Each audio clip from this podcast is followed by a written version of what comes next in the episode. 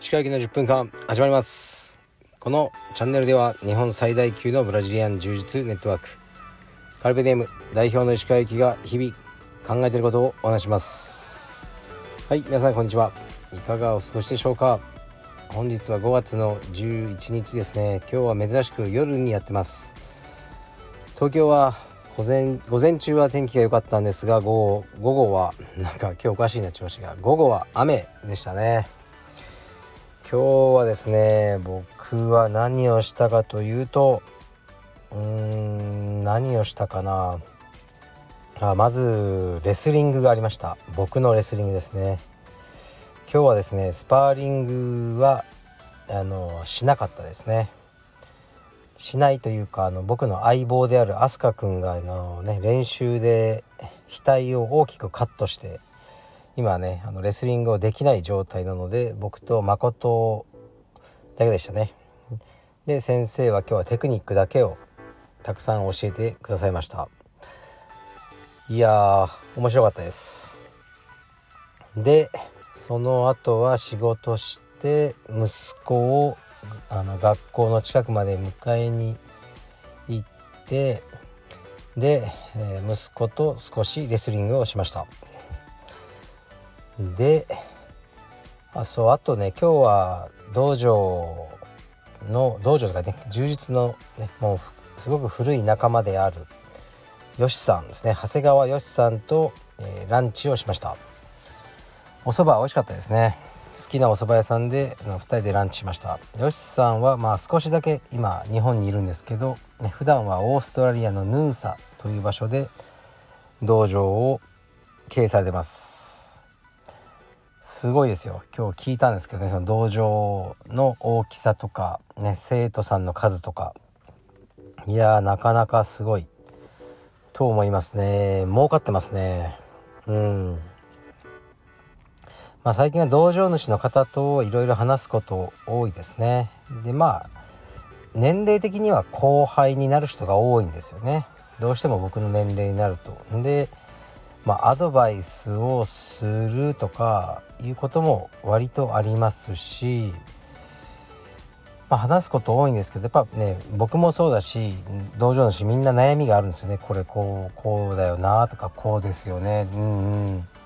とか話したり特にカルペディウムの支部長たちの若い子たちと話をすることがあるんですが大体答えはうんもう稼ごうぜですね今は悩みいろいろあるけどうん生徒さんの数が倍になったら多分それ全部解決されんじゃね？っていうことが多いですね。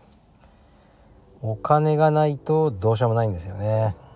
だから仕事頑張ろうっていう風になるんですが大体そういう結論ですね。仕事の相談っていうのは。で頑張ろうって感じですね。で今カルペディウム青山道場はえー、っとねなんだかねビジターさんとか増えてコロナのねコロナ禍の前のような感じが戻ってきて僕も道場に行くのが結構楽しいですね。忘れてた光景というか常にビジターの人がいてこう話をねさせて「どこから来たの?」とあオーストラリアです」とか「え誰どこの道場誰々あじゃあ誰々さんって知らないあ知ってる」みたいなそういう会話をねあのコロナ前は毎日やってたんですね。でそれが戻ってきて非常に嬉しいですね。うん。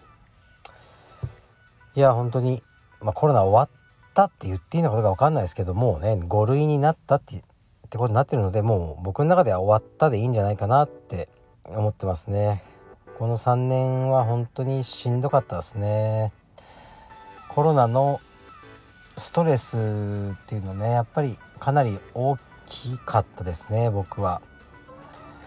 だから道場はあ停滞というかね全然その潰れたりはしなかったんだけどまあちょっとねその ダメージもあって損害もあったりせっかく伸びようとしてた道場がねスポッと止まって3年間ただ年を取ったっていうイメージですね。でその僕にとってはもうねこの3年間ですごい大きな時間なんでああなんか、ね、どうしようもなかったんだけど無駄に3年間が過ぎてしまったなっていう印象がどうしてもありますね、まあ、だけどねもう過ぎたことは仕方ないのでこれからね取り返していきたいなって思ってますね。はい。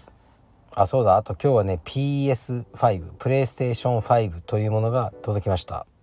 うんまあ、息子もね、ま、レスリングでよく頑張ってるしあのー、別に欲しいとか言ってなかったんですけどね。欲しいと言う前に、こちらから、無理やり買いました「おい欲しかっただろ」って言って。喜んでましたけどね。僕はあのやっぱ一切やりませんでしたね今日。なんかやる気が起きなくて。息子はあのやってました。これであのうちの息子は単純なんで道場というか僕のオフィスに来る機会が増えると思いますね。そこでおびき寄せておいて筋トレさせてやろうと思ってますね。はい。ではレターに参ります。えー、っと鹿先生こんにちは。カルペディエムアパレルのモデルさんについて質問です。アパレルのメインの顧客は道場の会員さんつまり中年男性かと思います。メインターゲットである中年の池おじではなくヒカルさんを起用しているのはどのような狙いがあるのでしょうか。素人考えですがメインターゲットをそのままモデルにした方がアパレルの着用イメージを持ってもらいやすいのではなぜ年代も性別も異なるモデルさんを起用してるんだろうとふと疑問に思いました。と言いつつ私もオンラインストアを見ているとヒカルさんのミステリアスな空気感につい目が止まってしまうので石川先生の狙いにはまっているような気もしますがご回答いただけると幸いです石川先生親子のレスリング奮闘記を今後も楽しみにしています。腰痛の方もご自愛ください。はい。ありがとうございます。腰痛はね良くないんですよ。ここ1週間ぐらい。実は。うん痛いですね。痛いけどまあね。やるしかねえって感じで生きてます。レスリング奮闘記ね頑張りますよ。あの親子でね。ほんと滑稽ですよね。自分でも滑稽だなと思ってますね。うんでもねそんなやってないんですようちの息子レスリング実は。これまあ僕なりの理論なんですけどね。ちょっとすいませんね本筋と離れて。僕はもう体力至上主義なんですね。とか柔軟性とかはもう今でしかつかない。と思ってるものがあってやってるんですよ。でうちの息子は今レスリングクラスに行ってるのは月水金ですね。でも水曜日は体操をしまくるあのー、なんだろう。クラスなんですよ。だから実質スパーリングとかをいっぱいやってるのは月曜と金曜だけなんです。で毎日行けばいいと思うんですけどその、ね、行ってるレスリングクラブは非常に厳しいんですね。練習が23時間あって。だから小学校1年生だとなかなか無理だなって思ってますね。もしもっとね低学年だけのクラスとかあるじゃないですかレスリングの。そういうのがあったら月曜から金曜までいけると思いますね。でスパーリングも同じような年齢のことをいっぱいして短期的には強くなると思います。あの大会で勝てるようになると思います。そっちの方が。毎日スパーリングした方が。でもあのー、ちょっと違うんですね僕の考えは。あのー、やっぱ体力をつける時間っていうのがないんですねそうだと。いつか頭打ちになると思っててあの今体力をつけてるんですね。でまあ今日聞いたんですけどイランうんイランではだいたい10歳ぐらいまでは体操をしまくるらしいですね。でそれからレスリングをやる子が多いと。5歳とか4歳でそのレスリングのあの教室とかはほとんどいないって言ってましたね。日本と逆ですよね。日本は4歳5歳とかが一番多いんですよねクラス。でどんどんどんどん減ってきちゃうんです。でまあ僕はやっぱ体力をつける時間が大事だと思って体操とかね、まあ、筋トレとかはほぼ毎日ですね。でスパーリングをあの多くやるのは週に2回だけなんですよ。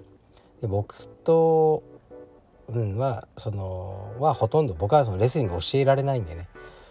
ほぼ筋トレ体操をやってるっていう状態ですね。だからやっぱ大会とかではねそれだと勝てないんですよね。うん。体操だったら勝てると思うんですけどね。あのレスリング大会だとやっぱりね多くスパーリングをこなしてる子は勝つと思うんですよね。まあでもねそれではそれでいいんですよね別に。あの小学校低学年のチャンピオンにしたいっていう気はあまりないんですね。まあいいです。すいません。あのちょっとねこのレスリングっていうワードをねあの盛り込まないでくださいレターに。すぐそっちに行っちゃうんで。でこのねあの本筋のねの話はカルベディムアパレルのモデルさんはなぜねひかるちゃん梶田ひかるちゃんっていう子をもうずっと使ってるんですこの数年。えー、なんでだと、ね、僕のメインの顧客はおっさんだろ。なんでだっていう話ですね簡単に言うと。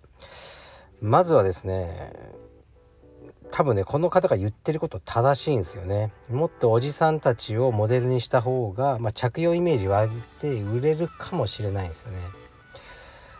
でもねあの僕のそのカルペディエムのアパレルの考え方ってあの売りたいだけじゃないんですよ。アパレルによって充実のイメージの方も充実のその写真だとうん表現できないイメージがアパレルを使うと表現できるんですね。僕の好きなカルペディエムのイメージそのためにアパレルを作ってる側面もあるんですよ。もちろんね売れないと全く意味ないし利益は求めてるんですけどヒカルさんねヒカルちゃんと、まあ、カメラマンの小原さんと僕で作ってるあの世界が僕がまあ好きな世界なんですね。ででも充実というかあ難しいな。柔術そのいわゆる技とかだと表現ねしにくいものなんですね。でも僕の中のカルペディエムっていうイメージがあってそれをねそのアパレルを使うことによって表現してるっていう側面があるんですね。全部じゃないですけど。でそういう意味であのねひかるちゃんを使わせてもらってるんですけどうんだからただ売りたいんだったらまあおじさんモデルの方が多分売れるでしょうね、まあ、そこだけじゃないよっていう思いがあってやってるのとあとまあファッションって幻想なんですよね。やっぱモデルさんとかみんな背高くて足長くてかっこいいじゃないですか。